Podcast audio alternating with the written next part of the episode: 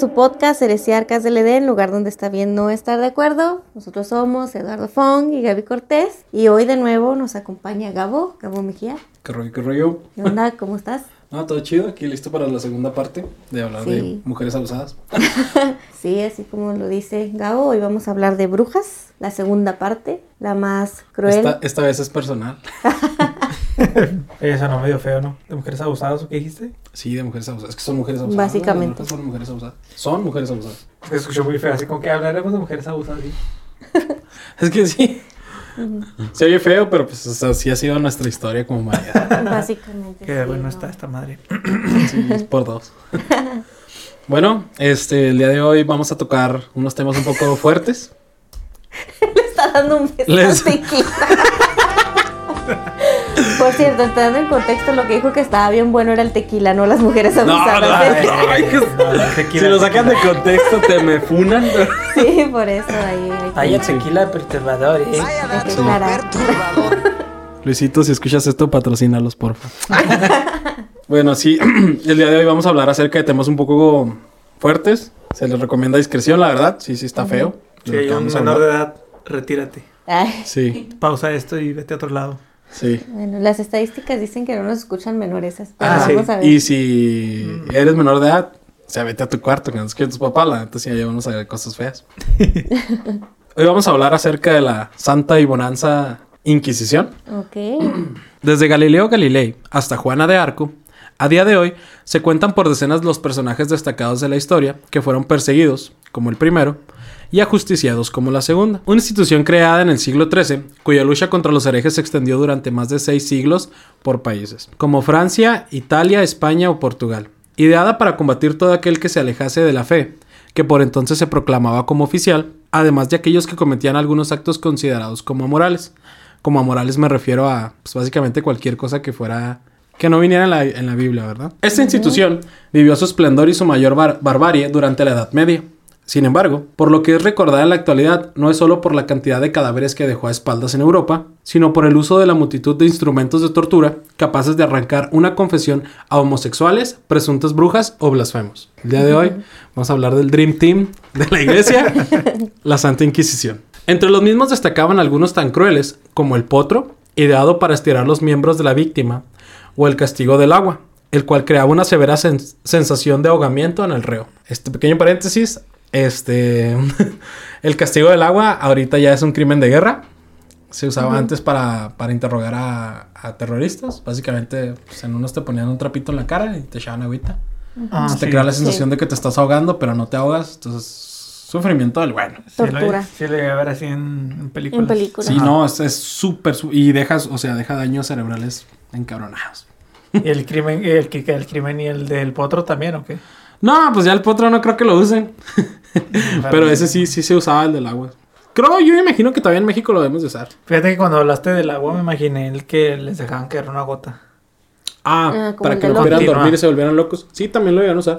Pero, dato curioso, no fue en la Inquisición, eso, eso fue después. No fue antes, yo, yo pensé que estará antes. eso. Ah, ¿Era an- antes? Bueno, la Inquisición no lo usó. Ah, ok. Eso sí les puedo decir. Y Creo que era más Si fue antes o después. ¿no? Sí, era La una tortura no más vieja. Mm, Que, pero es que creo que inclusive hasta te llegaba, pa- te llegaba a perforar el, el cráneo, El ¿no? cráneo. pues ah, Pues mira, De la cómo constante. erosiona las rocas. Ujú. Ajá. Sí, es lo que te iba a decir, como un, con- un poeta contemporáneo decía, una gota de agua sobre una piedra hacia un orificio. Con esa cumbia, no sé si la han escuchado. si pueden agregarla, estaría súper genial. ok. Ok. Um, todos aquellos, al menos en España, dejaron de usarse el 4 de diciembre de 1808. Seamos conscientes que la Santa Inquisición empezó en 1400. Y fracción. 400 años. Se asentaron 300 años de tortura a esos vatos. Bien que Napoleón Bonaparte abolió la Inquisición. Ah, no se esperaban esa. ¿eh? No. Para hallar el origen de esta institución es necesario fijar nuestros ojos en Francia en el siglo XII, una época, la Edad Media, en la que el cristianismo ya había logrado alzarse como la primera y principal religión del Sacro Imperio Romano, lo que ya hemos hablado con anterioridad gracias a Constantino. Fue en ese momento cuando nacieron multitud de grupos que, aunque enarbolaban la bandera de la creencia, entendían que no había que honrar a Dios como afirmaba la iglesia oficial. Entre ellos destacaban los valdeneses y los cátaros, quienes se atrevían además a criticar a los líderes espirituales del momento por vivir de una forma demasiado ostentosa. Básicamente, no había necesidad de mantas de oro. Pues no, de hasta la misma Biblia lo dice. Básicamente, pues ellos decían, pues que no, no había necesidad. A ellos los persiguieron porque eran monjes que vestían de el- la, la vieja la vieja imagen de monje que tenemos. Calvillo, ropa café, un cordón por cinto. Esos eran los cátaros, o sea, ellos no, no, ellos, que- ellos vivían un tipo de estilo de creencia más budista, que no tenían pertenencias, o sea, para ellos podías adorar a Dios igual en la iglesia, que en tu casa, que en el monte. Lo importante era adorar a Dios.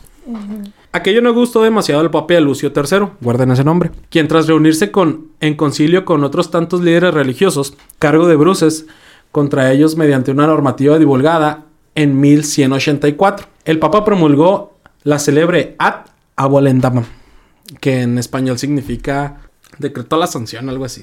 era. Es una palabra en latín. Igual ya no sirve, ah, pero era algo así.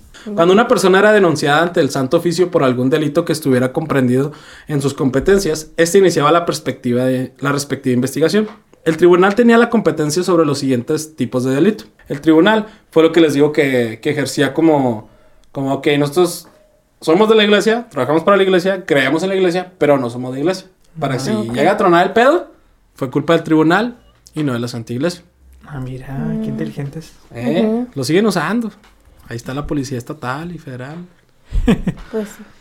Número uno, contra la fe y religión, herejía, apostasia, blasfemia. Número dos, contra la moral y las buenas costumbres, bigamia, supersticiones, brujería, adivinación, todo lo parecido. Número tres, contra la dignidad del sacerdocio y de los votos sagrados, decir misa sin estar ordenado, hacerse pasar como religioso sacerdote sin serlo, solicitar favores sexuales a las devotas durante el acto de confesión.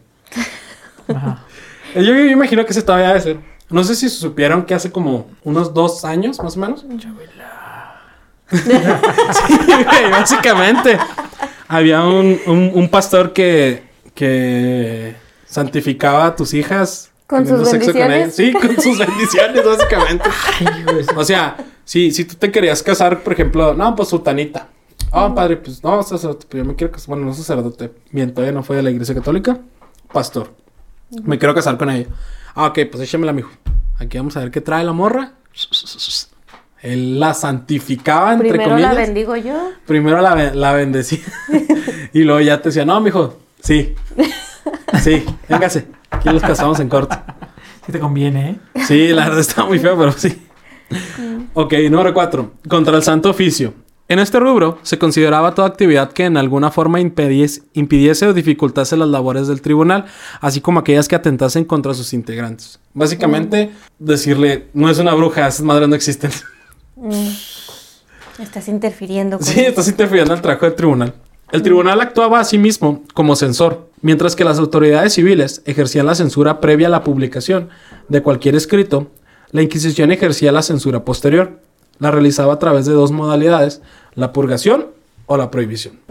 Un priazo se aventaban, los vatos controlaban qué se decía, cómo se decía en todo momento. Ok, a la hora de que tú denuncias a alguien, este era el procedimiento, ¿eh? Para que Oh. Ok. A ver. si ustedes quieren denunciar a alguien por brujería, este es el proceso legal, entre comillas. A ver, para denunciar a la Gaby. Ok. Ah, Ay, sí. Se pedía al denunciante que aportase pruebas u testimonios que avalasen sus declaraciones. Quiero hacer un pequeño paréntesis aquí. Tanto las pruebas como los testimonios tenían el mismo valor. Te podías inventar tres, Ujú. decirle a tres personas, eh, y si decimos que Gaby es bruja, estaría cagado, ¿no? Me caía mal. No me dio la tanda, no sé. Me fastidia mucho. De existir al menos tres realizados por personas honorables y que no tuviesen ninguna animadversión contra el denunciado, se daba inicio al proceso, por lo cual, ahora, ahora quiero hacer un pequeño paréntesis aquí. La animadversión, es decir, que investigaban si no era tu enemigo. Por Ah, ejemplo, decían, ok, yo tengo mis tres testigos, oye, pero qué casualidad que dos de los que son tus testigos resultaron que tuvieron un pleito con Gaby hace meses. Mm, No cuenta. No era tan autoritario como se tiene pensado. Sí había una investigación previa, pero estaba muy por encimita. Ok. Sí. Entonces, después de eso, se abría un periodo en el que, bueno, cuando llegaba el tribunal a un pueblo, se había un periodo que se llamaba periodo, periodo de confesión, en el que decían, ¿saben qué vatos? Ya llegamos. Tienen dos semanas para el que se quiera confesar de sus crímenes, aquí estamos. Entonces, en esas dos semanas, tú puedes ir y decir, ¿sabes qué? Este, so- soy cátaro, pero me quiero bautizar como católico. ¿Ok? ¿Está bien? Entrega todos tus bienes y te bautizamos. Pero te vas a tener que ir de este pueblo. Entonces, básicamente, este, el Papa tomó como, como los tribunales la forma para quitarle todos sus bienes a los cátaros y a los, a los otros vatos. En ese periodo lo único que podías hacer era básicamente salvarte la vida. Si después de ese periodo te encontraban como culpable, no solo te quitaban tus bienes, sino también pues Te mataban. directito a la hoguera el papi y toda la familia igual. Muchas veces llegó a pasar que aunque las personas se confesaran como tenían bienes importantes, se les era tratados como culpables. Aunque dijeron, no sabes qué, yo me voy a confesar. En aquel tiempo también se dieron a conocer, en aquel tiempo también perseguían a los judíos, ¿verdad? Como enemigos de Cristo. Entonces mucha gente se hacía pasar por cristianos, pero al más mínimo proclamamiento que decías, eh, ¿qué onda? Este vato está rezando en sábado. Vámonos. ¿Qué pasó Sí. ahí? eh? ¿Qué pasó ahí, papi? ¿Qué pasó, Master? Aquí puro domingo. domingo a las 6. ¿Qué pasó, Master? Como que- Como cansado. ¿Qué pasa ahí? ¿Qué pasó con esas barbillas más, con esas patillas, Master? ¿Por qué tan largas? Oye, imagínate que te coques de día, ¿no? O sea, que si eres cristiano, pero que llegas acá un sábado. Porque Porque, ganas de hablar con Dios. porque se te antojó, ¿no? O sea, hablar con Dios y te ve otro fulano y dices, no, este güey, ¿qué onda? Sí. ¿Qué onda? Quémelo. Sí, no sé, la verdad sí, sí, sí estaban acá muy, muy autoritarios, sin mencionar que muchos de estos inquisitores del tribunal aprovechaban su, su posición de poder para abusar de mujeres en cuestión, cosa que no ha cambiado en Nunca. los últimos 600 años, ¿verdad? Qué raro. Eso, eso no pasa, eso no pasa, eso nomás se quedó ahí en la Edad Media. También servía mucho para, para hacer que la corona tuviera ma- mayor poder en- e influencia en los pueblos. Como en aquel tiempo la línea divisora entre, entre el paganismo y el cristianismo estaba un poco leve, porque apenas estaba haciendo esa transición, pues mucha gente no entendía ni diferenciaba bien sobre lo que estaban haciendo o viviendo. Entonces ahí llegan y, mire compa, ve esta cruz, la tiene que rezar cada domingo. Su hija tiene que ser virgen, que ni se le ocurra aprender a leer o escribir, porque Cuello. cuello para la raza. El tribunal usaba métodos de sugestión bastante pasivos, como por ejemplo hablar con ellos, mostrarles cuál era la palabra de Cristo, seguirlos en la palabra, enseñarles a orar y mostrarles todo el amor de Cristo por medio de 10 sencillas torturas. Número uno. Tenemos... Que, pues qué bonito, ¿no? O Sí, sea, qué chido. están predicando, pues. pues. Déjenlos. No, 10 torturas. 10. De hecho son más, pero top 10 son como que... Sí. El Dream Team, ya les dije, el Dream sí, Team. sí, sí. Número uno, el potro. Tristemente, el potro fue una de las máquinas de tortura más conocidas de la Edad Media. Su sencillez, su facilidad de construcción y finalmente su efectividad a la hora de lograr que el reo confesase o dijese al pie de la letra lo que los inquisidores querían escuchar, Sí. Más bien. hizo que fuera una de las máquinas más famosas durante aquella época, y no solo en el ámbito religioso. Se llamaba así al caballete o potro triangular sobre el que se ponían los acusados que no querían confesar. El potro era empleado también por la justicia ordinaria en la aplicación del tormento. Ah, porque quiero hacer un pequeño paréntesis. En esos años, este, un método legal, totalmente legal y religioso era la tortura. ¿eh? O sea, tú como, como parte de la justicia, tanto religiosa como real, tenías la posibilidad de torturar a tus Fieles. fieles reos slash esclavos para que dijesen lo que tenían que decir. Era este el que Sí, los amarraban de pasa- patas y de patitas, de y le patitas y de jalaban. muñecas y los empezaban a jalar. ¿no? Exactamente. Oye, pues es que sí, o sea, si no eres culpable, pues bueno, a mí antes de que me jalaran, no, sí, todo lo que dices es cierto. Sí, bueno, todo- pero ¿cuáles eran las consecuencias? ¿Te dan la muerte? Sí. Pues sí, oye, te, te estiraban todos los miembros. No, o sea, lo que ellos querían que confesaras. Bueno, pues dependía, ¿no? De- Sí, no, pues es que a fin de cuentas, o sea, la idea era que tú confesaras para que ellos pudieran hacerse de los bienes que se removían del mal para llegar al bien. Qué feo, oye. Y una vez que tú confesases, te perdonan, te otorgan el indulto a través de la muerte, ¿sí me entiendes? Está... No había forma de ganar, güey, básicamente. No. Estás perdonado porque ya estás con Dios. Sí, básicamente era, ya estás con Diosito, él también ya te va a perdonar. Chale. Por lo menos, por mientras, gracias por el castillo que nos dejaste. Le daremos un buen uso cristiano. Sí. El potro era empleado también por la justicia ordinaria en la aplicación del tormento. Explica la escritora del siglo XIX, Irene Suberwick, en su obra Misterios de la Inquisición y otras sociedades secretas de España. Su funcionamiento era simple, pero eficaz. Para causar el mayor dolor posible al preso, se le ubicaba sobre una mesa que contaba con cuatro cuerdas, cada una de ellas para atar a sus brazos y piernas. Las cuerdas de las muñecas estaban fijas a la mesa y las de las piernas se iban enrollando a una rueda giratoria. Cada desplazamiento de la rueda suponía una extensión de los mismos. El dolor que producían los huesos era sumamente insufrible, y si las vueltas de aquella maléfica rueda eran demasiadas, podía provocar el desmembramiento de las extremidades. No sé si quieran que sea un poco más específico. Sí se entiende. Usualmente, este tormento solía tener dos partes. La primera duraba varias vueltas y buscaba entrar al preso. O sea, una calentadita. Posteriormente, se paraba la máquina y se instaba a la víctima a hablar. Si no aceptaba, se continuaba hasta que lo hiciese. Con todo, algunos autores son partidarios de que había un nivel más de interrogatorio. Este no sabemos si es verdad, esto nomás fue ahí como que encontré. Este duraba presuntamente varios días. Tras él, el reo solía fallecer. Lo que les decía. Fuera, fuera como fuese, la víctima podía ser cruelmente estirada hasta 30 centímetros. Solo quiero que tengan en cuenta de que te van a jalar y te van a estirar 30 centímetros. Pues ya le deslocó los huesos, ¿no? O sea, Sí, Sí. ya. o sea, ya se salieron de ahí, ya es el puro pellejo. Ajá. Estirando el pellejo. Ay. Sí. no están viendo mi cara de. Perdió. no sé. ¡Qué rollo! Bien, bien anticlimático. Si todos acá, no manches. Estirando el pellejo. Se va a pereta, ya sé. Sí. Ok. Pero bueno, para que le saquen ahí Sí, un sí, para que se chascarrillo relaje un poquito. Porque las otras sí están bien feos. ¿eh? Sí. A su vez, destacaba que si no obtenían la confesión deseada, también podían recurrir, recurrir a aplicar otros castigos al sujeto, allí tumbado mientras el potro surtía efecto. Por ejemplo, quemar sus costados con fuego, siempre considerando fuego purificador, ¿eh? o sea, de sirio. Ok. Hay que ser porque si no. Además, el posible desmembramiento, el dolor, causaba, el dolor que causaba esta máquina era increíble. El torturador le daba vueltas al timón hasta que los huesos de la víctima eran dislocados con, con un ruido fuerte, causando que los cartílagos, ligamentos y huesos se rompían. Si el torturador seguía girando el timón, las piernas y los brazos eran eventualmente arrancados del cuerpo, señala Luis Muñoz en su obra Origen, Historia Criminal y Juicio de la Iglesia Católica. Ay, O sea, pero, o sea, a esas alturas no, no confesabas o qué. No sé, yo creo que Y era malicia, ¿no? Así como que ya, ya lo dijo. Eh, no, no. Dale, dale, dale, dale, dale, dale. te ha puesto tres chelines de oro a que en dos vueltas más se le arranca el brazo. Sí, Yo imagino es- que tuvo que haber un punto en eso. O sea, yo en esas alturas yo miento para que ya me dejen de estar torturando. Pues sí, pero si no sé qué- confiesas el pecado del que te están acusando, de todas maneras, el castigo es la muerte. Es que muchos de ellos tenían la esperanza de que, ok, yo soy inocente, si confieso me van a matar, si no confieso ya se van a dar cuenta que soy inocente y me van a perdonar la vida, cosa que no pasaba. Spoiler. Spoiler. Qué horrible. Ya una vez que te suena esta cosa, ya valió. Sí, ya, Prácticamente. ya está El sentenciado. potro, porque se llama el potro. Tal y como se puede observar en las crónicas de la época, tras unas vueltas, en este invento era casi imposible mantenerse en pie. Lo mismo pasaba con la capacidad de caminar, de hecho era sumamente siquiera dar dos pasos, era sumamente difícil. O sea, básicamente, pues ya. Pues, Pues te dejan cuadrapléjico.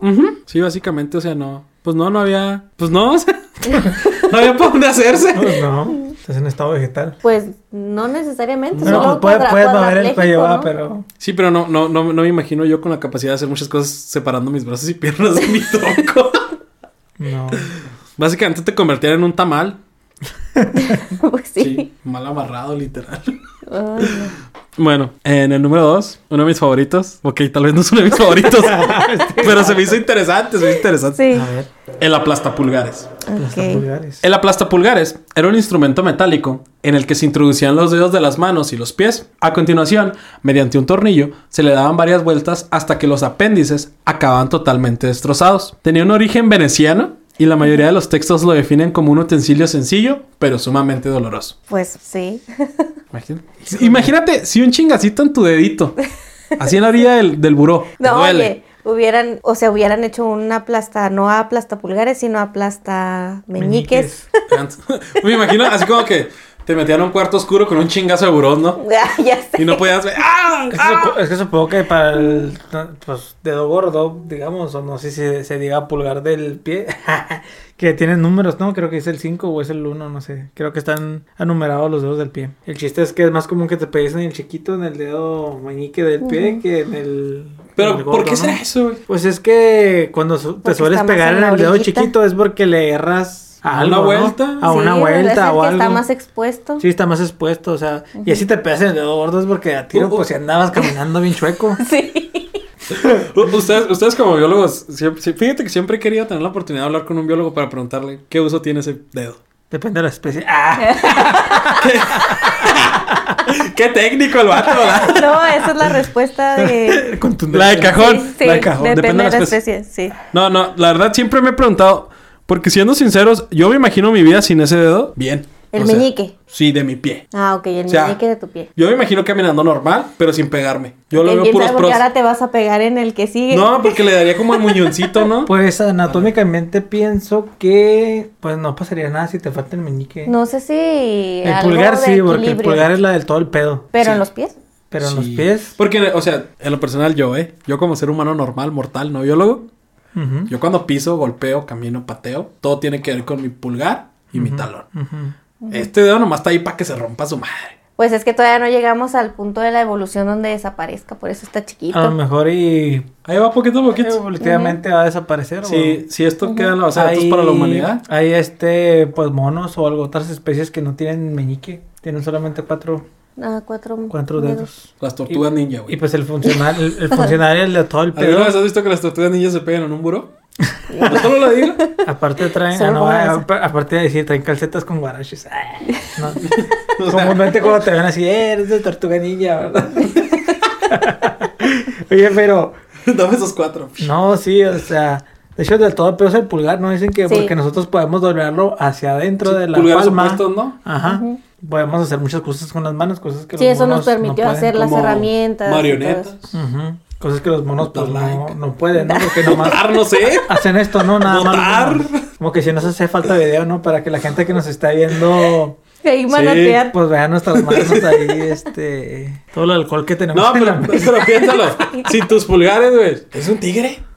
Sí, o sea, el pulgar es el más importante porque es el que te permite agarrar cosas, el que nos permitió desarrollar eh, herramientas. o sea, ve, no puedes levantar bien tu vaso. Es- hacer es- como los legos, así. O sea, ¿no? si yo digo que si te llega a faltar el pulgar va a ser muy complicado hacer muchas cosas. Sí, no, parte de nuestra evolución es que tenemos el pulgar opuesto. ¿Cómo le haces si era un vato? ¡Eh! No, vas a No le vas a poder dar like, No. no, vas a poder pe- pedir Así, like, ¿no? Con ese dedo así. pero va a parecer que le voy a estás pensar que quieres opinar. Él siempre quiere opinar. A ver, sí, tú. A ver, tú. No, te estoy diciendo No. que bien. Chido, chido. no es un like, es, un, No, sí. es una exclamación. Mira, pues yo tengo una cámara, así que próximamente yo creo que si subimos video, ahí lo colgamos en la... en la... Sí sería útil porque la neta aprecien sus pulgares, ¿eh? Sí, la neta sí, cuiden sus cuídenlos. pulgares. Cualquier otro dedo no hay pedo, pero... De hecho, creo pulgares. que en los seguros y todo Sí, es eso, el los más pulgares caro. son los más caros. ¿Eh? Entonces ya viste porque ya en, en aquellos tiempos te dan en la madre los pulgares. En los pulgares. ¿Te imaginas, güey, que hubiera un, un torturador así bien, bien funda, ¿no? Y lo chinga los pulgares nomás, güey. Pulgares. A ver qué Pues pasa, es güey. que A ver qué hace nomás. imagínate un, un herrero o una persona así que trabaja, un Que artesano. básicamente con era sus todas las personas en ese tiempo. o sea. Exacto, o sea, les fregaba los pulgares, ya los dejaba sin No puede trabajo. jugar play. ¡Ay, ay, Chinga. No le salían sus quintos. No, es que, güey, es que una vida sin pulgares. ¿Qué preferirían ustedes, perder las manos o las piernas? Ay, no. bueno, los brazos o piernas. Yo piernas. Las piernas. Híjole, pues. Prefiero Sí. caminar raro a no poder agarrar cosas, güey. Bueno, sí es cierto. Es más fácil que te pongan una prótesis acá en las patas que, Ajá. Que en las que en los brazos, ¿no? Es muy complicado. Aparte, una vez, no me juzguen, antes de que lo diga, no me juzguen. Ok. Una vez vi un video porno en el que salió un tipo sin piernas y no batallaba, ¿eh? Traía muy buen balanceo. Es lo único que puedo decir. Traía muy buen balanceo. Y dije, va, punto más para tener brazos en vez de piernas. Sí. Porque, pues, no manches, o sea, no sé, puedes hacer muchas cosas con tus brazos. Sí, pues es que Esto es, es todo, o sea. ni lo único que haces con tus piernas es caminar y trasladarte. Y, y, y no estoy diciendo que, por ejemplo, hay gente que yo he visto que no tiene brazos y puede manejar, y usar la compu y hacer todo. Sí, todo lo hacen con los pies. Pero seamos sinceros, güey. Yo no quisiera una torta de un cabrón que lo hizo con sus pies. Yo sé que están limpios. Yo sé que se hace pedicure. No la quiero. No, esto no es nada contra las personas. Yo las personas sin brazos, ok. Tampoco no es como que van a dar un bachón, ¿verdad? Ay, no manches. Oye, este episodio va a estar canceladísimo. No, no se crean. Los queremos. Te iba a decir. Les iba a dar un abrazo. No, no. es que no puedo. Ay, Ay, no. güey. Échenme la mano. Ay, no, ¿qué somos? ¿La cotorriza o No. qué? Ya la, la mesa está haciendo efecto. Y los alcoholes, no manches. No, no. No, pero sí necesitábamos despejarnos un poquito porque estaba muy Sí, tenso. está, sí está un poquito tenso. Pero, Pero vamos a la con gente dos. dice, Ay, es que sus podcasts son plática de borrachos. Literal. Pues bueno, tenga razón. Así es la vida, así es la vida, señores.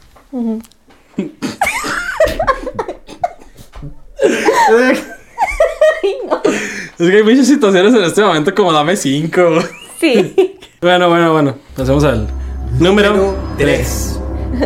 Ahí ponga, si le ponen, neta, si en esa parte le ponen la voz de Dross, les juro que el próximo tema que les traiga lo super estudio al mil. Para todos. Morbosote. Si le ponen, que, que suene el sonido del el de Ándale, si cada vez que diga un número, pones la voz de Dross. Número 3. El tormento del agua. El conocido como tormento del agua era uno de los más imaginativos. Su utilidad era tal que, en la actualidad, algunas agencias de inteligencia lo siguen utilizando. ¿Les dije? Sí.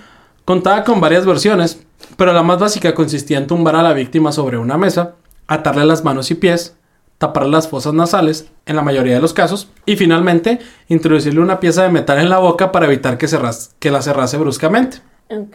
Era un poquito más dura en los antes. Ya ven, los chavos de ahora ya son más generación de cristal. Nomás le ponen un trapo y le echan agua hasta que se abra. A continuación, y tal como señala Muñoz, en su obra se le metían 8 cuartos de líquido por el gaznate. el, Ahí, el gaznate. sí, yo quería preguntarles, cuando estaba investigando, no supe que era el gaznate. Yo imagino que es como la nariz. La o- garganta, ¿no? Mm, Y 8 cuartos de líquido, tampoco sé cuánto sea eso. Ocho cuartos de líquido. Pues es la, creo que en Estados Unidos sí hay la medida cuarto. Pues una cuarta. O sea, que No, es que ya es que es quarter, algo así el. Ah, ok, sí, Ajá. sí, ya te entendí. Ah, sí, sí. Probablemente sea la traducción. ¿no? Ajá. Ok. La sensación de ahogamiento era insoportable y, en muchas ocasiones, hacía que la víctima se quedase inconsciente. La muerte usualmente ocurría por distensión o ruptura de estómago. Eso Ouch. es lo normal. Uy. Tanqui. Con el paso de los años, esta tortura se fue perfeccionando. No mames, qué culeros somos como especie. Hasta el punto de lograr una sensación totalmente horrible en la víctima. Esta se lograba principalmente introduciendo un trapo de lino hasta su garganta y echando agua a través de él. El agua se filtraba gota a gota a través del húmedo lienzo y a medida que se introducía en la garganta y en las fosas nasales, la víctima, cuya respiración era cada instante más difícil, hacía esfuerzos por tragar aquella agua y aspirar un poco de aire. Mas a cada uno de esos esfuerzos, que imprimían a su cuerpo una convulsión dolorosa, explicaban Ferial y otros autores en Misterios de la Inquisición de España. Les voy a citar muchos libros porque sí tuve que buscar varios. El sufrimiento se medía acorde al número de jarros de líquido, elemento que se introducían entre el pecho y espalda de la víctima. Una de las muertes más crueles por este método se sucedió a finales del siglo XVI, como bien señala Muñoz, en uno de los muchos casos registrados de la Inquisición en 1598, estuvo relacionado a un hombre que fue acusado de ser un hombre lobo y poseído por el demonio. Ok. Y vivía en París. Sí, porque... No, va. buena esa, buena esa. Sí. Pero nomás quiero que, quiero que entren en contexto de que hace como 400 años era común que alguien te dijera, ese güey es hombre lobo y está lobo". piso por el demonio. Pobre y te llevaron a juicio por eso, güey. O sea, el güey Un güey peludo, ¿no? Un chingo de testosterona, ¿no? Todo peludo. ¿no? Sí, hace poquito, ¿no? Hubo ahí por el sur del país un que acus- acusaban a alguien de ser hombre lobo. ¿Ve? Todavía lo Todavía acusan, ¿no? pasa. ¿Sí? Sí, O sea, hace poquito se escuchó. Pero no, más bien como Nahual, ¿no? Yo me imagino. Ah, pues, pues sí. Está como, está como el video ese del vato que tiene ese problema de donde crece mucho vello. Trico algo, ¿no? Que le dicen, ¿qué, qué te gusta de ti? No, pues nada. O sea, per- o sea, o sea, se pasa de lanza, ¿no? Ah, no. Ah, ah, qué cabrón. No, le dice, ah, pues todo, ¿no? Le ah, no, así, dice pues lo- todo. ¿Y qué te gustaría cambiar? Pues nada. Pues nada. No, sí, le, o sea, prácticamente Entonces le pregunta, ¿qué te gusta de tu apariencia? Lo, pues todo. ¿Qué te gustaría cambiar a ti? No, pues nada. O sea, el güey, los pelos así, o sea, toda la cara la tiene tupida de pelos. Ajá. Pero es un padecimiento, no sé cuál sea, pero... Pelitis. y luego le dan a la chava, ¿no? La- Pelitis aguda o algo así. a la No, que se está entre-. Bueno, continúen en lo que busco. ¿Cómo a, se llama? a la que... Algo. Pues a la del programa no le pasa la cámara, ¿no? Qué cabrón se Sí, pinche, pinche. O sea, ¿qué pregunta le vas a hacer, güey, así, no? O sea, sea, es como, como si llegas con un, así con una persona con obesidad mórbida y Sí, este, ¿y prefieres las 4XL o las 5XL? Sí, o sea, sí. Se le fue bien No recio. puedes preguntar eso, güey. Hipertricosis. Hipertricosis Hipertricosis. aguda, porque siempre en los programas de televisión le ponen agudo. O sea, para imagínate que no tú sea- sufras de eso, eh, de esas cosas en aquellos tiempos, güey. Te matan porque No, te matan, güey, no, Sí. Que naces, naces peludo y este güey es hombre lobo. Deja tú, y luego no sé, que se te ocurra estornudar en misa o algo. Uf. Fácil directito. o, sea, o sea, es que hay muchos memes de estas cosas. También que estás hablando de Sí. los padrecitos, me acordé del. O sea, describiste al padre, al, no, al que, al que tenía el cinturoncito y todo. y- El monje. Al monje, ¿no? Me recuerda el meme también que dice monje en, en 1900, no, en 1800. No, hoy quemé 20 brujas y que no sé qué. Y monagui- este monje actual. Hoy me, hoy me culé a 20 monaguillos. no, No. Nunca lo has visto. Sí, sí, la he visto. Hasta ahí mañana Sí, que ponen acá la cara así de un monje acá como que bien mató. Y luego Bien la es el chimps. El chat, el es, chat. es el chimps, pero bien mamado. güey. Ah, Entonces, sí. pues estás acá. El, acá con vestido de monje, pero está con una gorrilla para atrás. No, y me chingué 20 monaguillos. Se me hacen pocos, ¿no? Para aquellos entonces. Sí, no chinguen monaguillos, por favor. aquellos entonces Si hay algún padre escuchando este podcast, no. No se lo No, güey. chingue, no, sea así. No, yo una vez escuché un chiste que decía, ¿sabes? cu- ¿Sabes cuándo has crecido? Cuando pasas por la iglesia del padre no te saluda. Ay, ay. No, seas cabrón. güey. Ay, no, es que, bueno. No, sa- sabes que este, esto ahorita está muy feo hablar de esto porque vi que van a sacar un capítulo del acoso y Ah, pinches padres. Sí, he sabido mucho, ¿no? El padre Maciel se pasó de lanza. Se pasó de lanza, no, no hizo cosas buenas. Este. Pues es que hay muchos, el pedo es que la gente pues se atreva a denunciar. ahora sí, continuando. Sí, sí, continuando. Excepto que el domingo tengas que hacer misa, porque ahí sí. Ya, el verdugo, el verdugo vació un volumen de agua tan grande en la garganta de la víctima que su barriga se expandió y se puso dura poco antes de que muriera. El último tipo de tormento del agua consistía en hacer lo mismo, pero en una escalera sobre la que se ponía el preso boca abajo. Si pueden agregar la imagen ahí en el esto, estaría genial. En pleno 2015, wow. la CIA sigue utilizando una tortura similar a esta, aunque se llamaba ahogamiento simulado. Y se lleva a cabo tumbando al preso en una mesa, vendándole los ojos, tras sujetarle manos y pies, y finalmente arrojándole agua al interior de la boca y la nariz. Aunque parezca un acto inocente, es sumamente cruel, pues al no ver nada, el cerebro sufre una sensación de ahogamiento y claustrofobia, similar a la que se produciría bajo el líquido en el elemento. El organismo suele responder con convulsiones y temblores. Según el Departamento de Justicia de los Estados Unidos, se usó contra presos en Guantánamo durante años. Además, es una técnica de interrogamiento que las fuerzas especiales americanas deben aprender a eludir antes de ser enviadas a territorio enemigo. Así que sí, ellos entrenan a hombres y mujeres torturándolos. Wow. Sí, sí, es algo muy, muy, muy feo. Y nada más quiero hacer hincapié en que en el 2015 todavía esto se seguía usando. Se supone que hoy día es crimen de guerra usar eso, pero seamos sinceros. Sí, pues de hecho estoy buscando así en Google una búsqueda rápida y me salen esquemas de cómo hacer el, ¿Ahogamiento simulado? sí, waterboarding. Sí, waterboarding. Sí, así esquemas así de cómo hacerlo. Paso número poner uno. una Así como en el silla. episodio de las tulpas, ¿no? Que había acá un instructivo de cómo crear tu tulpa. Ajá, y aquí cómo hacer el waterboarding. Dice que la CIA lo hacía en Polonia. La hacía, lo hacía. La CIA lo hacía. Lo hacía, lo hacía. La hacía, la hacía. En Asia. sí, la hacía en Asia. Sí, la verdad, se supone que es uno de los métodos de tortura más, más feos porque sí. Pues sí, también te deja mal. Ah, haciendo un pequeño paréntesis, si pueden ver la película La Noche Más Oscura, ahí trata mucho acerca de los temas de los temas de torturas que se le hacía. Ahí pueden darse un quemón más o menos de lo que hacían esos vatos. La Es- noche más oscura. Ajá, es todo el operativo para atrapar a este. No sé si fue Saddam Hussein o Osama Bin Laden, uno de esos dos. Pero en ellos atrapan a un hombre importante y, y te muestran como que todo el proceso de interrogación. Ujú. Pero está horrible. Pues Pasan de, del waterballing y luego después lo hacen que se quede parado durante días. Mm, Y luego lo meten en una. Lo desnudan y luego lo meten en una caja. Y luego no lo dejan dormir durante días. Y lo están mojando y golpeando. Y así, pues ahí sale todo el operativo para atraparlo. Está muy buena la película, se lo recomiendo. Si quieren, si les gusta la tortura, están mal, vayan a terapia. Pero si les gustan las películas, vean esa. Bueno, aquí el número 4, este es Ay, esto me da cosa.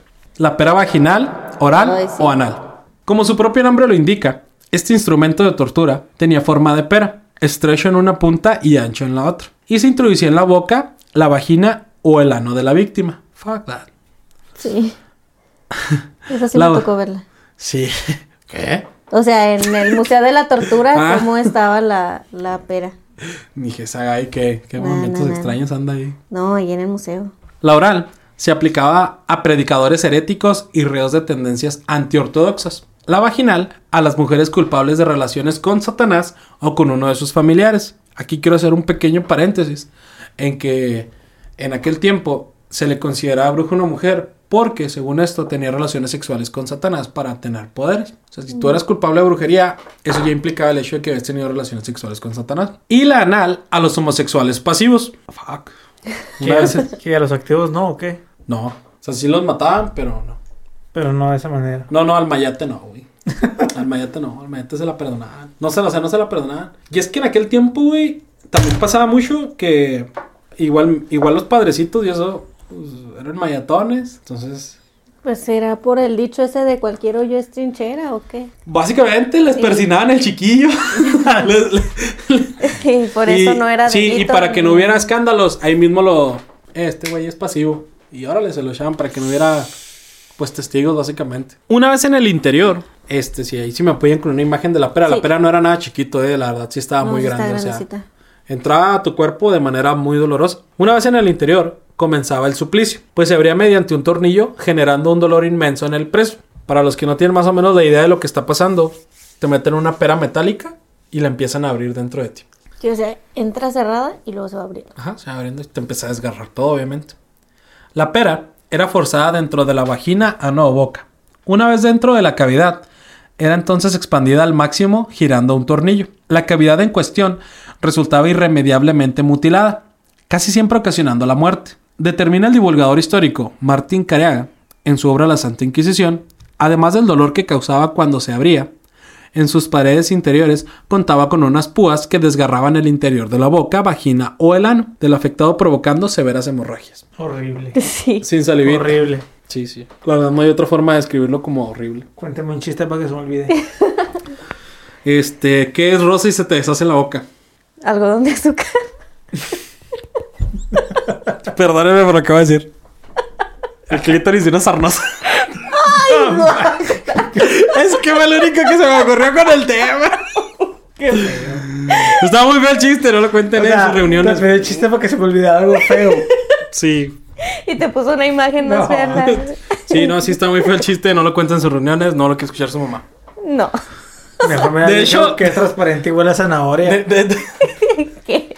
Un pedo de conejo. Yo pensé que era zanahoria fantasma.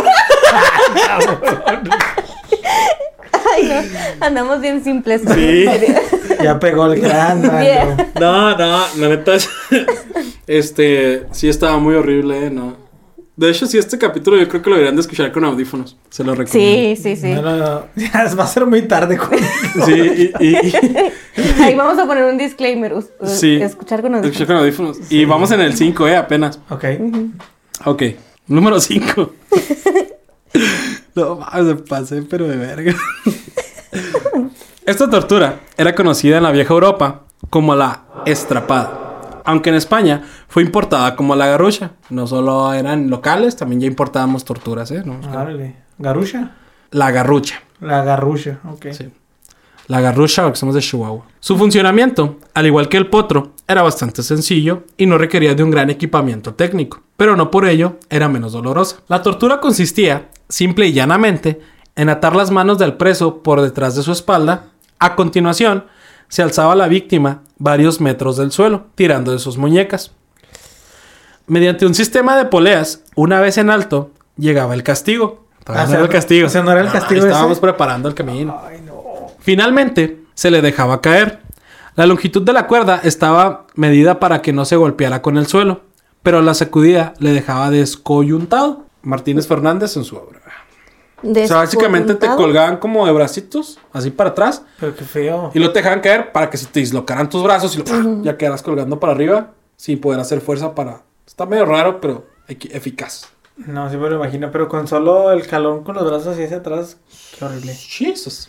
El descenso hacía que todo el peso del cuerpo de la víctima se sustentase en los brazos, algo sumamente doloroso. En palabras de este autor, esta tortura fue utilizada en primer término en Italia, la torturina, donde era llamada estrapato.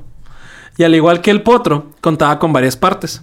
En la primera, se suspendía a la víctima a unos 6 pies, algo aproximadamente unos 2 metros, sobre el suelo y se la dejaba caer desde allí. Este procedimiento, según Muñoz, provocaba desgarramien- desgarramientos en el húmero y dislocaba la clavícula. Después de esta primera toma de contacto con la que la garrucha, se preguntaba al prisionero si quería confesar sus pecados a la Santa Inquisición.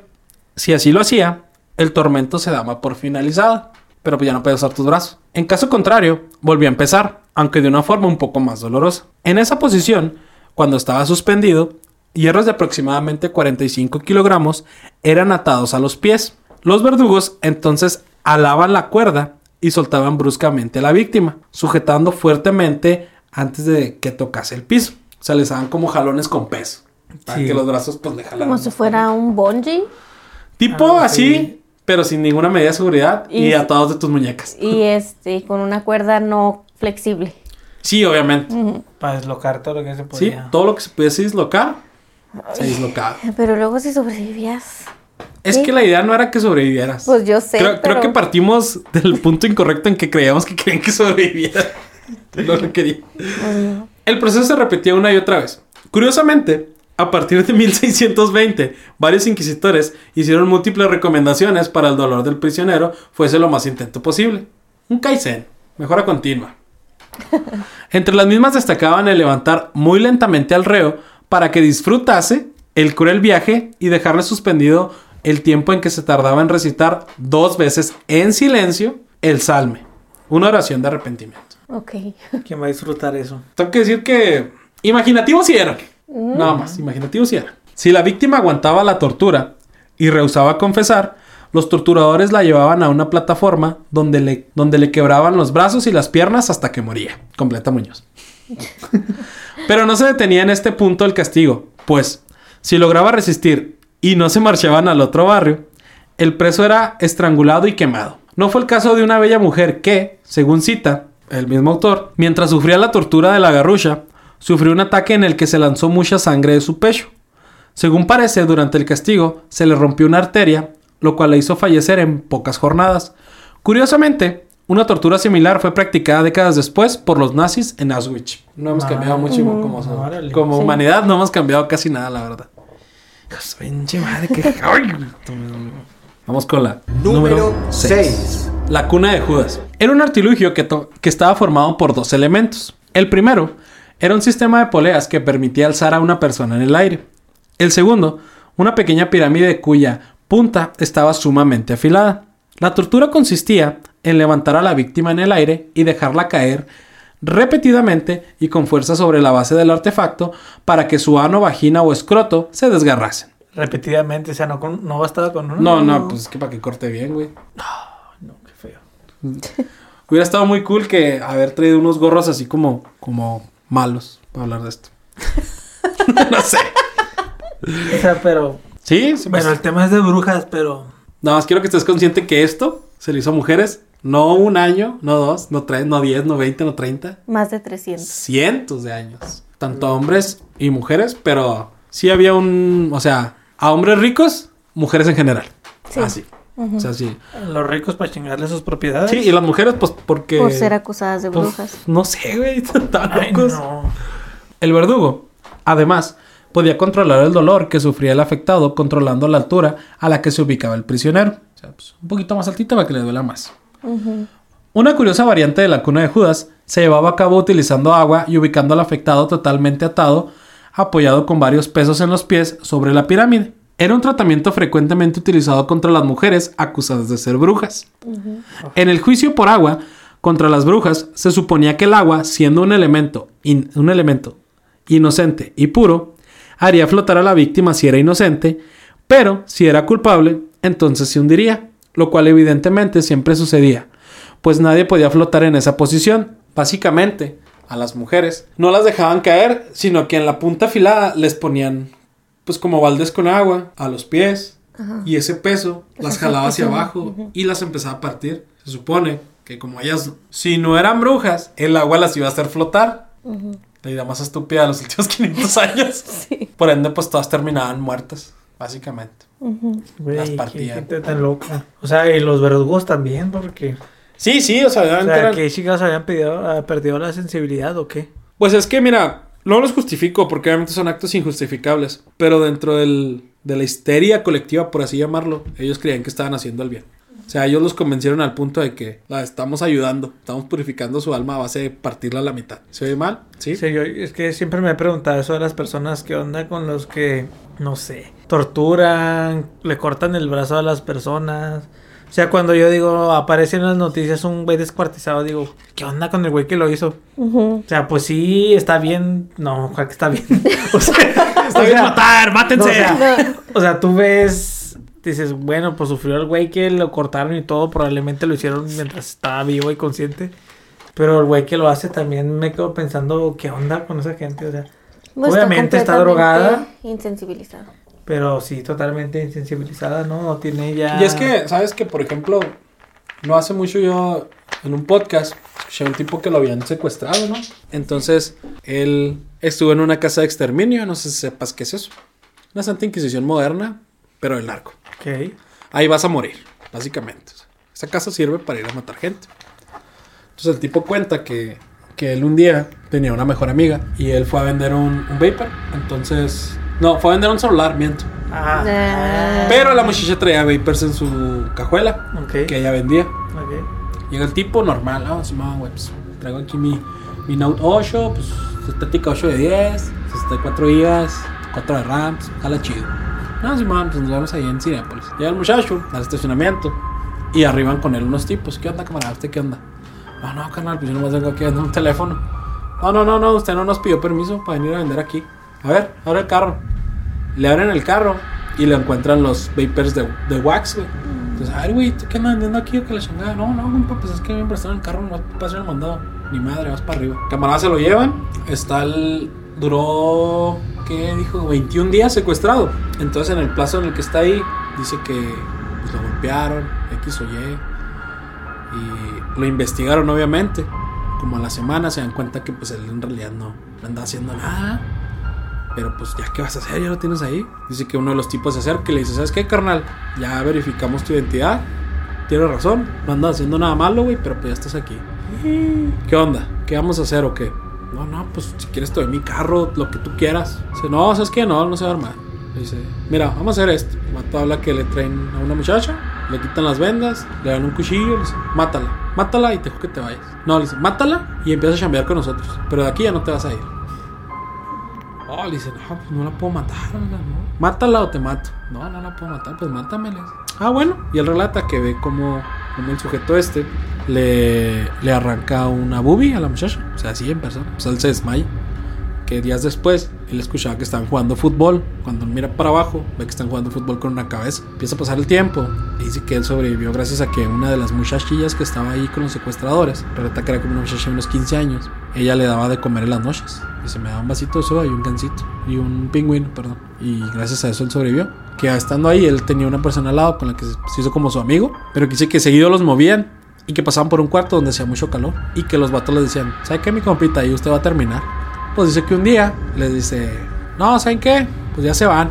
¿Cómo que ya me voy? Sí, ya se van. Ya van para afuera. Los llevan a ese cuarto, los destapan. Él ve como degollan al que estaba con él. Y lo echan ahí un caldero y se lo queman. Lo golpean a él y lo regresan. Lo vuelven a destapar después. Dicen, ¿qué onda, compa? ¿Va a chambear con nosotros o qué va a pasar? No, máteme. O sea, pues ya, o sea, la verdad, yo ya estoy, tan- ya estoy cansado de. Eh, bueno, está bien. Ahí lo dejan, un día, dos. Voy a llegar, le dice, ¿sabes qué? Ya te vas. Ahora sí. Nomás te vamos a dar una calentadita. Vas para afuera. Dijo él, no, pues yo pensé, dije, no, pues ya me van a matar. Eso le dijeron al vato, vato. Ya, dice que le pusieron una chinga. Y que ya cuando ahí medio recuperó la conciencia, le dijeron, ¿sabes qué? Tu carro no lo vas a dejar en tal lado. Quiero que me dejes los papeles ahí. Se lo reportes como robado. Sabemos dónde está tu familia, X o Y. Ya le habían quitado no sé qué cantidad de dinero a su familia. En efecto, me subieron un carro. Llegaron a una vuelta. Me aventaron. Me dijeron que no hablara con nadie, que me fuera caminando a mi casa, que caminó no sé cuántos kilómetros, llega a un 7-Eleven, pide un teléfono, marca a su mamá, pregunta qué día es y era el día de su cumpleaños. Ah, Llegan por él. Al día siguiente, él va y deja el carro a donde le dijeron, los papeles y todo. Y no volvió a saber nada. Que el último que le dijo los- el vato este antes de que se fuera es que, que él era el primero y el último que iba a salir de esa casa vivo.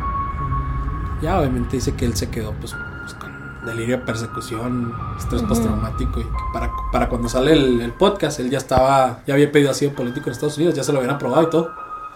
Entonces, tú te- yo me puse a pensar en eso, que yo también antes pensaba lo mismo. Y decía, "Ay, pues qué tipo de gente loca, ¿no? De torturar. Y a veces hay muchos de que pues, te van a escoger, oye, ¿qué onda?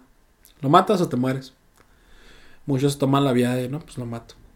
Creo que eso pasaba también en los campos de concentración, ¿no? De que muchos no querían, pero ya estaban ahí, ya lo tenían que hacer. Sí, yo también me, me preguntaba, pues, ¿cómo puedes convencer a una nación entera de hacer cosas tan atroces? Obviamente no. Pero ya estás ahí. Si no lo hacías, pues eras parte de ellos. Pues hay un caso que acaba de pasar hace, ¿qué? ¿Dos semanas? ¿Una semana? El del partido del Atlas. Ujú. O sea, también yo ahí la, no sé cómo se llama, cuando actúan en manada y ya como todos lo están haciendo, Sí, pues, yo también lo hago. Colectiva, por así Ajá. decirlo. Entonces, pues gente que pues ya no sabe lo que está haciendo, como todos los demás lo están haciendo, pues ya no, no está mal porque todos lo están haciendo. Creo que es parte de, de, sí, pues de, si vas a Roma, pues es lo que dan los romanos, ¿no? y así como esas, fíjate que yo tengo un amigo, saludos, si llegas a, a escuchar esto, él viene de Mataulipas, pasa. entonces las historias que me ha contado él de allá es irreal, pero bueno. Ya nos pusimos tristes otra vez. brujas. Sí, sí, Sí, se baja, se, se pone fea la, la tensión, pero bueno. Número 7.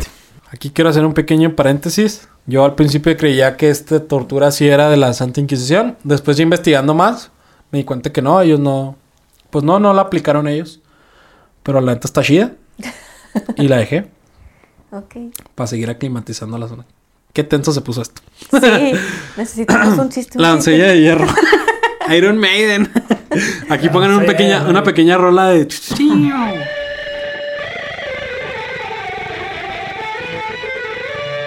Este castigo era uno de los más crueles, aunque se sospecha que no llegó a utilizarse de forma tan usual como el potro debido a su severidad. Para llevar a cabo la tortura, la doncella de hierro se introducía al preso en un sarcófago en forma, hum- en forma, con forma humana con dos puertas. Este artilugio contaba con varios pinchos metálicos en su interior. Cuando se cerraba el ataúd, se introducía en la carne del reo. Curiosamente, y en contra de lo que se cree, estas agujas gigantescas no acababan con su vida. Aunque le, cansaban, le, causaban un dolor increíble y hacían que se desangrase poco a poco, como unos pinchos gigantes se supone que harían.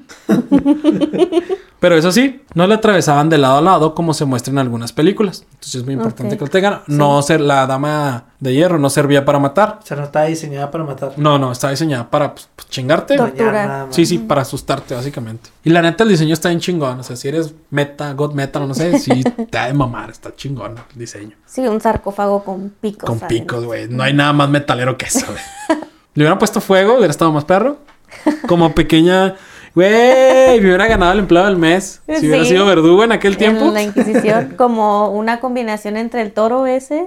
Ándale, el ¿Y toro. la doncella? Que, dato curioso, este, la persona que diseñó este toro murió. Fue la primera persona en morir con eso. La antigua Grecia, el diseño ese. Entonces, eh, uh, si no me equivoco, fue. No sé si ya había pasado lo de Minos y, y la esposa del rey, pero Fue a raíz de eso. Que le dijeron, no, mira, creaste algo bien pasado de lanzas. Muere. Vamos a probarlo. Sí, básicamente así fue, güey. Y lo mira si sirve. El rey, el rey, el rey Minos le dijo: ¿Sabes qué, papi? Necesito que te diseñes algo mamalón, así esa. Nos un café, yo me lo. Hace un. De bronce, era el toro, un toro gigante de bronce. Le pones fuego abajo, los cosías adentro. Básicamente hacías barbacoa con una persona. Sí. Si te gusta la barbacoa, sorry. Entonces ya lo terminas, vas y lo... Es que, no sé, yo me imagino como que así presentas tu tesis y... Ah, está bien chingona. La vamos a usar para nosotros. Que esto no lo hace ninguna universidad, ¿eh? A su vez, era algo precario como elemento para lograr que los herejes confesaran. Pues no había forma de aumentar progresivamente el dolor que causaba. Yo- Mm, a menos de que pues, estuviera más gordito, ¿no? Probablemente. Probablemente, pues si hubieran puesto fuego como yo dije, otro que se hubiera sido. había, había pocos. Bueno, y cito. Había pocos sarcófagos y en realidad estaban pensados para infundir terror. Era como la... El péndulo. ¿Sí se acuerdan de él? El péndulo casi nunca se utilizó. En realidad solo era un instrumento para causar miedo. Ok. Porque de nada servía que pues, cortases a la mitad a la persona y no confesara, porque si no confesaba no podías in- incautar sus bienes. Solo servía para asustarlos. Porque sí, lo vi ahorita en unas Sí, imágenes. se me hace que sí. Había pocos sarcófagos y en realidad estaban pensados para infundir terror. Cualquiera de las torturas precedentes, aunque de apariencia más modesta, permitía una aplicación de intensidad variable según las necesidades, mientras que la doncella no permitía, no permitía graduaciones. Señala el autor, la Inquisición, el lado oscuro de la iglesia. La primera ejecución con este modo sucedió el 14 de agosto de 1515 y la víctima fue un falsificador. Cito. Las puntas afiladísimas le penetraron en los brazos, en las piernas, en la barriga y el pecho y en la vejiga y en, y en la raíz del miembro. Usaba muchas así este autor. Sí. No, de hecho son muchas, miren. Ahí le va de corrido, déjenme agarrar aire. Las puntas afilidísimas le penetraron en los brazos, en las piernas, en la barriga y en el pecho y en la vejiga y en la raíz del miembro y en los ojos y en los hombros y en las nalgas. Por lo ta- pero no tanto como para matarlo. Y así, y así permaneció haciendo un gran griterío y lamento durante dos días, después de los cuales murió. Explica el autor alemán Gustav Freytag. Según se cree, Erzbeth Báthory, la condesa sangrienta, este, sí la deben haber conocido, Bathory. una mujer acusada de asesinar a cientos de personas por creer que así podría obtener la belleza eterna. Era una de las asesinas que durante el siglo XVII más disfrutaba usando este artilugio como co- con aquellas chicas que capturaba y aniquilaba. Luego si de rato quieren y les traigo la historia de esa morra que también está, Está chida. Está chida. Bueno, está interesante. Sí, la palabra correcta es interesante. Sí, verdad, ya, sí. Sí, Este método de tortura está chingonzote. está mamalón. Neta que no sé por qué no la dejan usar. bueno, número 8. La sierra. La sierra era uno de los castigos más brutales que se podían perpetrar contra un prisionero. ¿La sierra? Ay, creo que sí lo conozco. A ver, espérate. Nosotros los ponían así como que boca, bueno, de cabeza con las patas abiertas y los arrochaban. Sí, a ver. La sierra era uno de los castigos más brutales que se podían perpetrar contra un prisionero, usualmente reservado a mujeres que, en palabras de los inquisidores, hubiesen sido preñadas por Satanás. Mm, Qué mamada. sí.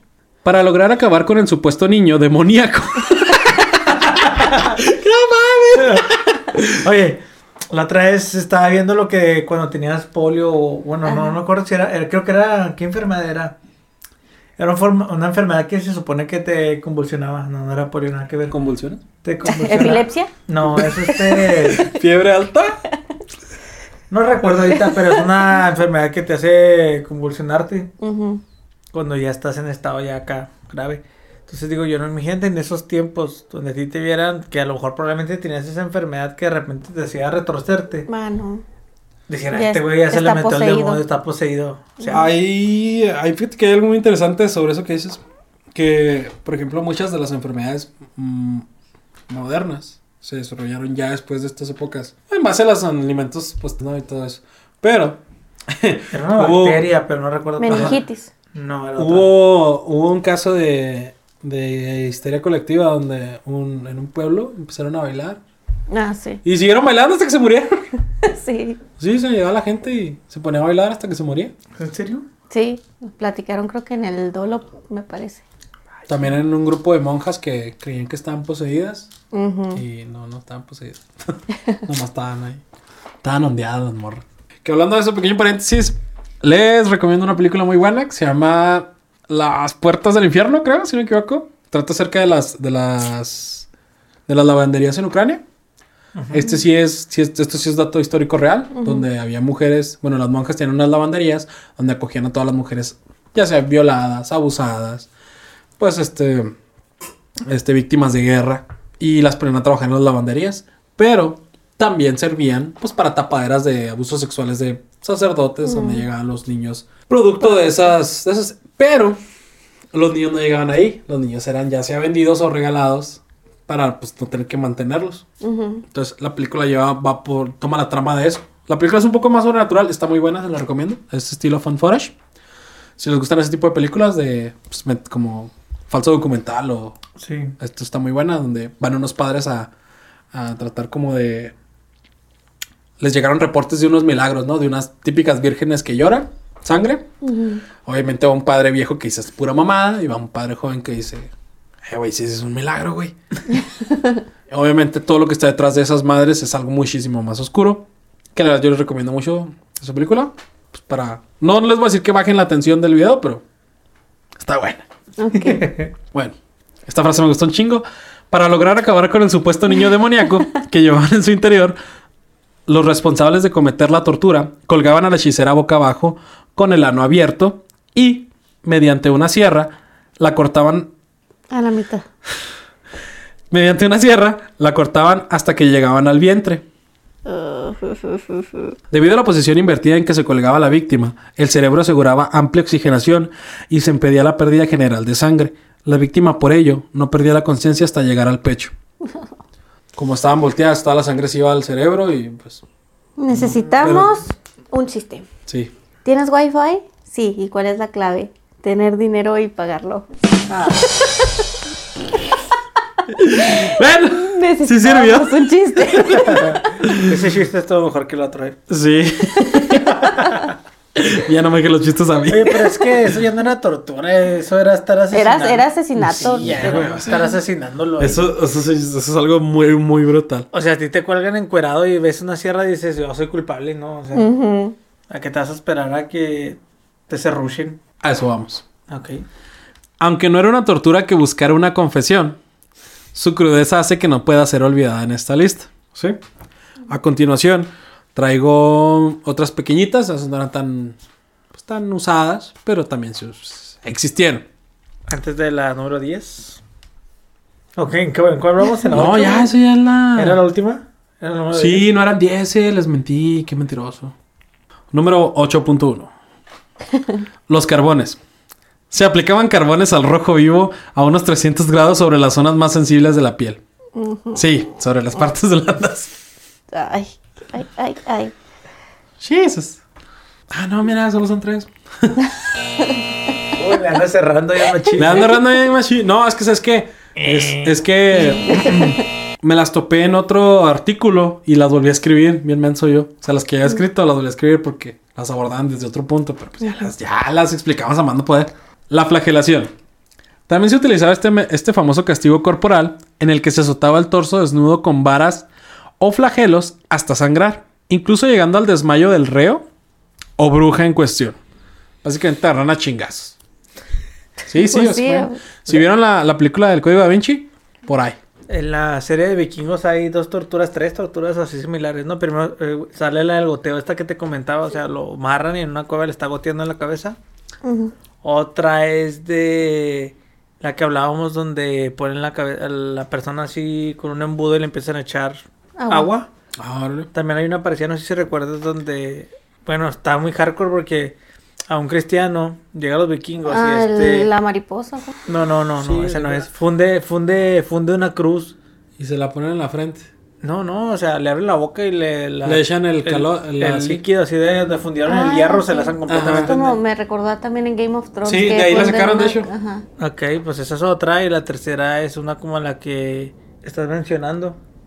¿Cuál era? Sí, La- cuando sí, lo pero- abren, ¿no? Sí, que lo abren y lo Ah, ponen ese es el mariposa. Blood, ¿no? Esa es otra cosa. Ah, ok. No, pero yo digo... Qué versado el vato. Sí. ¿Cuál, cuál acabas de, de mencionar? Ah, la flagelación. Ah, ok, ahí también sale uno. Acuérdate que un conde que era de Francia también le gusta azotar a una chava. Entonces de repente él quiere que lo azoten y la chava le habla a su hermano y le empieza a meter unos. Pues hasta que lo mata. O sea, le dan la espalda hasta que lo desbarata. Así con unos látigos con navajas. Ay, no, horrible. Uy. Como a Santo Cristo, Mel Gibson. Excelente película. Muy sangrienta. La ¿Cuánta, de- cuánta sangre tenía Jesús? La, la pasión de, la, la pasión de Cristo. Seamos sinceros, una persona normal, a menos que seas divina, no tienes más de 4 litros de sangre. No me imagino tirando más. Ese güey tiró un chingo. No, se sí. exageró, Es exageró. todas las películas de ese güey son así. Mel. Gibson, no, güey, pero Mel Gibson se pasó de También con la de Apocalipto, me acuerdo cuando la vi, yo estaba muy chavillo y yo estaba. Ap- Apocalipto es, es una, es una carta de amor al cine, güey. Está suave, pero sí está bien fuerte en las O sea, escenas. ¿cómo logras empatizar con un cabrón de hace 500 años, güey? Que se llama Tortugas Corren, güey.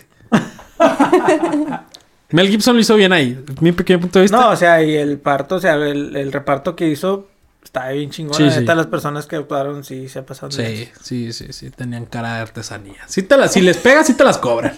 La neta. No, sí, es, ¿sí las has llegado a ver? Sí. Está Ya no me acuerdo qué Está se muy fuerte también sí. la película. Igual, pequeño paréntesis. Si les gustan las escenas de tortura, les recomiendo la película de. Ah, porque soy una, soy una filmoteca andando eh, de películas de terror. Sí. Este. La película de Hostal, ya vieron la 1 y la 2, pero aquí les dejo una. Este, si no me equivoco, es de 1986-89. Se llama Bizarre, es un filme japonés. Donde un vato hace de las suyas con una pareja que cree que es la primera cita de ellos. Entonces se los secuestra y los tortura y pues pasan todo un rollo ahí. Está, está muy hardcore.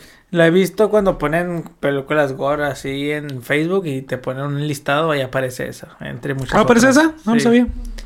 Digo, creo que lo había de hecho ayer o antier, algo así. Sí, ah, está, está buena, ¿eh? O sea, no está así muy, muy brutal, no. Que el holocausto no sé qué también. ¿Holocausto caníbal? Sí, también. Sí, está. Usaron animales reales, ¿eh? Los animales que matan ese sí son reales. O sea, está, estuvo mal, pero sí son reales.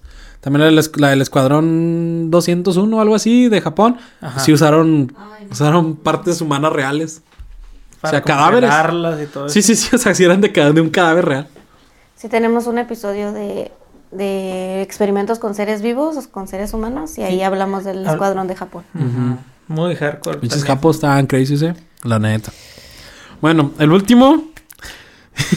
y la neta, este es el que se hace más gacho. Yo, Tiempo, pero no menos importante. si, si yo fuera. Si yo fuera un hereje de aquellos años, yo preferiría que me mataran antes de que me hicieran esto. La cabra. La cabra, la cabra. Una de las torturas más originales consistía en bañar los, los pies atados del reo en agua salada. Tras esto, una cabra lamía con su áspera lengua esta parte del cuerpo, desollando su piel, provocando heridas que en muchas ocasiones se infectaban y provocaban la muerte. Qué asco. O sea, nada más es así la cabra lamiéndote los pies. Pero pues la una lija 36, o sea, con la que el bondo O sea, es más áspera que la de los gatos, fácil, ¿sí? sí, Ni pelada. siquiera sabía, ¿eh? Ese dato no lo sabía. Ajá. Vaya dato perturbador. So- solo, solo quiero que estemos de acuerdo en que la cabra puede comer ramas con espinas sin pedos. Imagínate lo que le hace a tus pies. Pues sí. Qué horrible también. Sí. O sea, se te infectaba después de que... No sé qué proceso sería, pero qué horrible. Infectación. no, yo no sé nada de esto. Una con mis anécdotas, ahí. pero una vez estaba yo, pues, por ahí vagando, no sé, no recuerdo. Pero se me acercó una persona que cuando la acercó dije, me va a saltar. Pero no, Le lamiste los pies. no, Ah, no, no, qué asco. Ya, solo quería No, mencionar. de- por lo que te va a contar, o sea, nada que ver. Ah, ok, ok. Qué asco, Yo pensé que estabas hablando y dije, pues le lamió los pies hasta Sí. que lo Qué venció, no sé. O sea, yo no soy asqueroso y mira, el chiste es que llega y yo tomo mi cartera. Me dice, no, no, no, vengo a pedirte un apoyo. Si tienes una moneda, cualquier cosa, mira cómo traigo el pie. Y luego se levanta el pantalón, güey, y la tenía podrida, güey. No mames. O sea, ya se le veía el hueso, güey. De- Pero... Como de diabético. Sí, así, o sea. de diabético. está de diabético en- que- que acaba de ir a Candyland o algo así. como dicen ahí en el video, Y se ese pegó en también el- que anda muy. ¿Cómo, se llama esa chava que dice? Andas encangrenado. Engangrenado. En- encangrenado, ¿se lo has visto? O sea, yo lo vi y dije, güey, estás encangrenado, güey, estás encangrenado. O sea, horrible, se le da el hueso y olía a pus, a, A muertos. el- a muerto. O sea, pues ya una estaba necrosado Sí, completamente. o sea, asquerosamente. Dije, tapes eso, güey. Deme mi, tenga, mi, lo quiero tenga mi cartera y váyase. ¿Sabes qué? Hace poquito vi un TikTok muy bueno, güey. Que está, está un médico y lo- cuando recibes a, a, tu, a, tu, a tu paciente diabético que no se cuida. ¿Y tus patitas? ¿Dónde están tus patitas? básicamente, básicamente. Güey, está horrible, está horrible. te- No, es que sí, sí, sí. Hasta la fecha lo-. No sé. Estás traumatizado. Sí, o sea, nunca, nunca había Pero, visto eso. ok, ¿cómo llegas a eso, güey? No sé. O sea, ¿en, en qué punto tú dices, güey, se me ve la, se me ve el hueso? Y pero caminando, andaba caminando. no, pues así, así llego así ¿no? medio cojeando y así. No me imaginaba que corriera. No me imagino no, que, no, su, que no. pasatiempo sea caminaba- correr. sí caminaba chueco y su cara de, de que estaba sufriendo. De que me estoy todo muriendo, Esto, pero pues yo mi reacción fue dije, este güey me quiere asaltar o algo así, porque Ujú. tenía cara de malandrillo. Pero no, o sea, fue horrible. No te hubiera alcanzado, Cuando o sea. se levantó No, el no. pantalón así le vi el... Ah, qué asco, o sea. O sea, me llegó el olor. Con razón, con razón dijo ahorita lo de que no, no, no, Me- chuparle los pies. ¿Me puedes echar una ayuda? Y lo, ah, tochos tus tenis. tochos tenis. Sí, o sea, cuando me dijo que chuparle el pie, dije, no. No, no, por favor, no, no. Ay, no. O sea, el olor, no sé, o sea, si es de algo putrefacto, así. Ah, qué asco.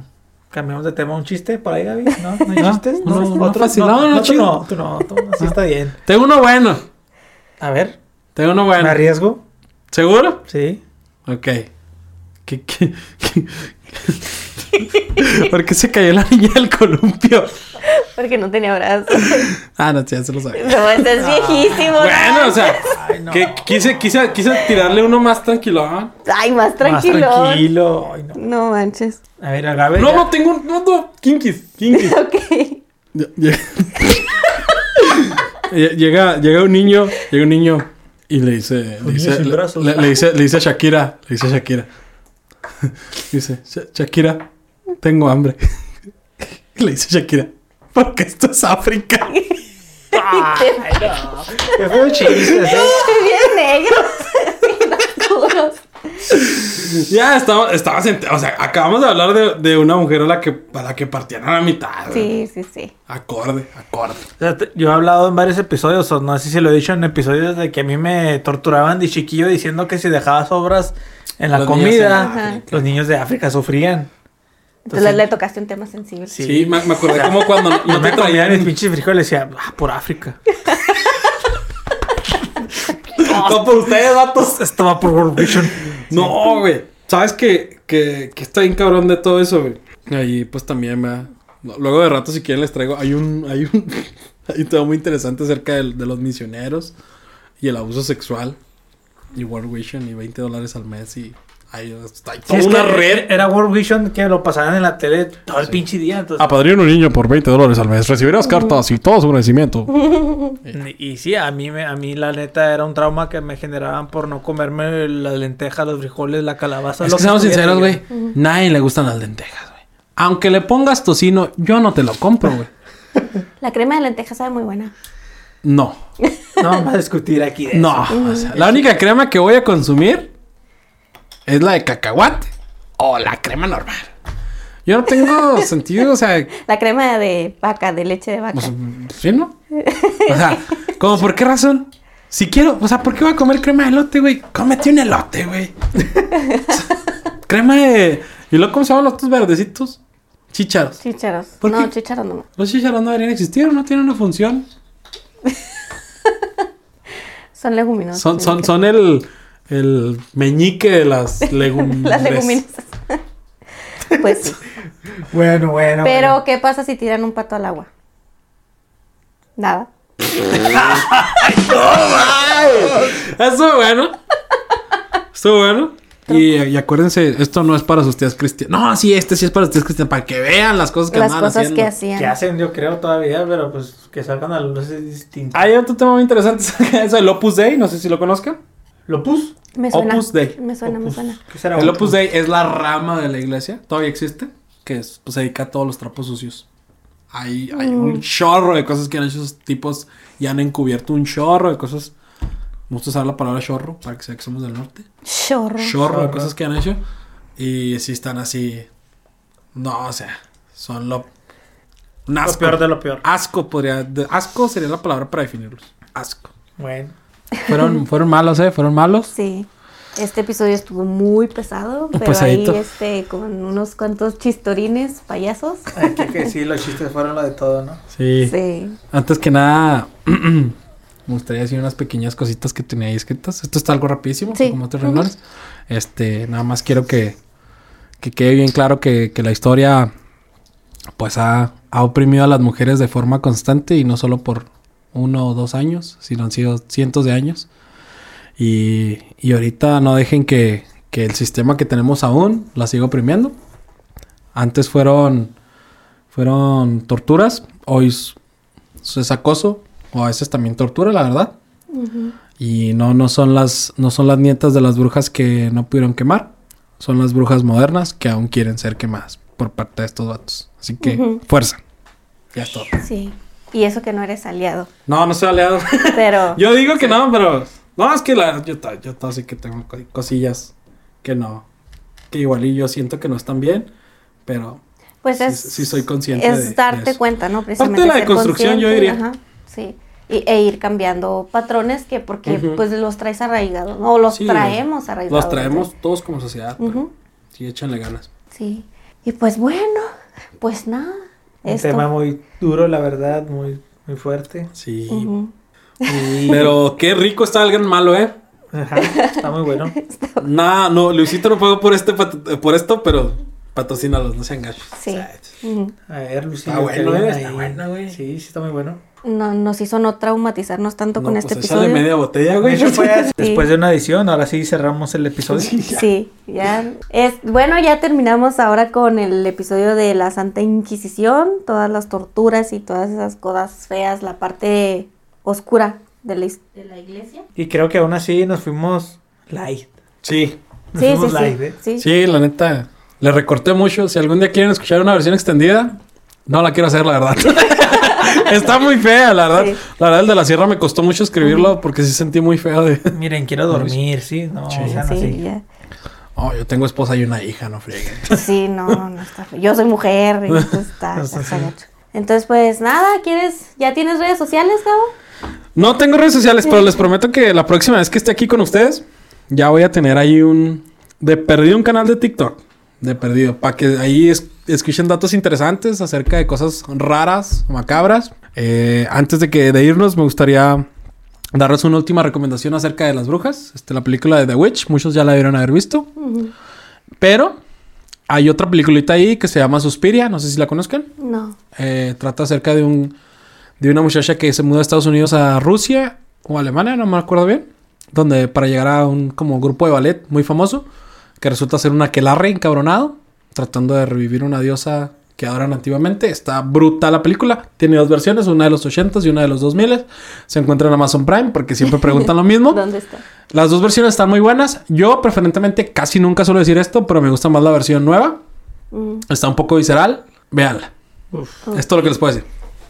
Será otro día que no sea este porque anda un Suspiria. poco asqueado ahí con la pata Suspiria. Suspira. Suspiria. encangrenada. Ahí como que sí dices, ah, cabrón, como que sí dan miedo a las morras. Ok. Pues bueno, entonces a nosotros nos pueden seguir, ya que Gabo está en proceso de creación. Síganme en Twitter, cabrones. Arroba Radarax. Ahí sí me pueden seguir. En Twitter sí estoy muy, muy Ah, activo. mira nomás. Ahí Ah, en Twitter. Ok. Ahí está. Y a nosotros como Heresiarcas del Edén en todas las redes sociales y para escucharnos estamos en YouTube y en Spotify como Heresiarcas del Edén. Nos vemos el próximo episodio. Esto fue Heresiarcas del Edén. Bye. Bye. Les voy a decir un último chiste. A ver. A ver. ¿Cómo te llamas? Lancelot. Pues atrápalo. Ah. Todos los dislikes van a ser por ese. ¿eh? Por ese chiste, todos los dislikes. Vaya, ah, eso explica muchas cosas.